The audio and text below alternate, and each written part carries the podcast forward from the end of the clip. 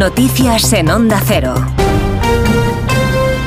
Buenas noches. Comenzamos en Estados Unidos, donde Nikki Haley ha logrado su primera victoria contra Donald Trump en las primarias republicanas en el estado de Washington. La baja participación le han dado los 19 delegados en la que es su primera victoria contra el expresidente de Estados Unidos. Este sábado Trump lograba 122 delegados, todos los que se elegían en los caucus de Idaho, de Missouri y de Michigan. Este martes hay en juego 874 delegados republicanos en 15 estados del país.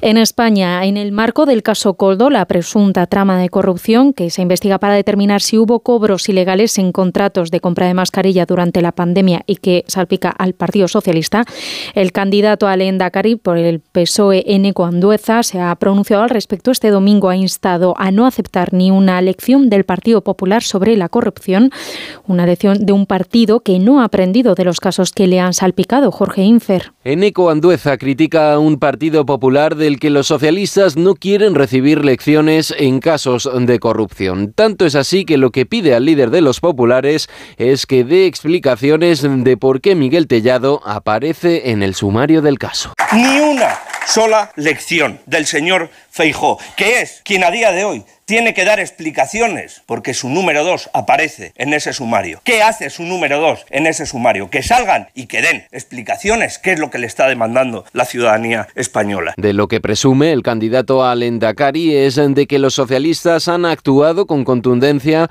denunciando un caso de corrupción como la trama de las mascarillas en seis años de gobierno.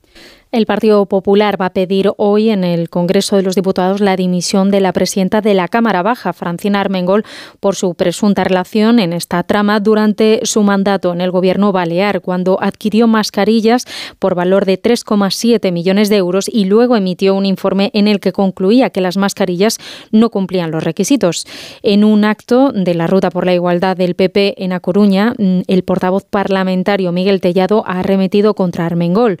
Ha dicho que considera que ha jugado con la salud, el dinero y la inteligencia de los españoles y ha dicho que Pedro Sánchez está acorralado. Si el señor Ábalos asumió responsabilidades por lo que había hecho el señor Coldo, al señor Sánchez le toca asumir las responsabilidades por todo lo que hoy ya sabemos que ha hecho el señor Ábalos. Este no es el caso Coldo, esto no es una anécdota, esto no es ni siquiera el caso Ábalos, esto es el caso Sánchez.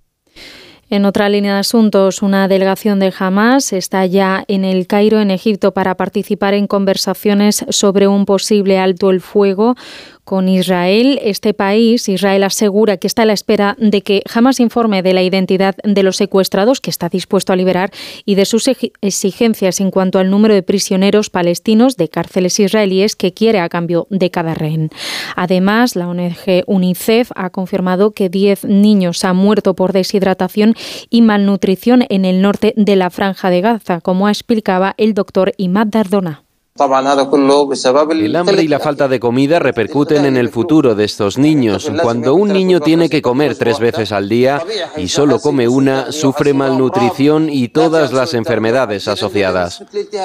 En los estados más graves padecerá infección en los pulmones y en la sangre, por no hablar de la hepatitis que se está extendiendo rápidamente por todo el país por la falta de alimentos.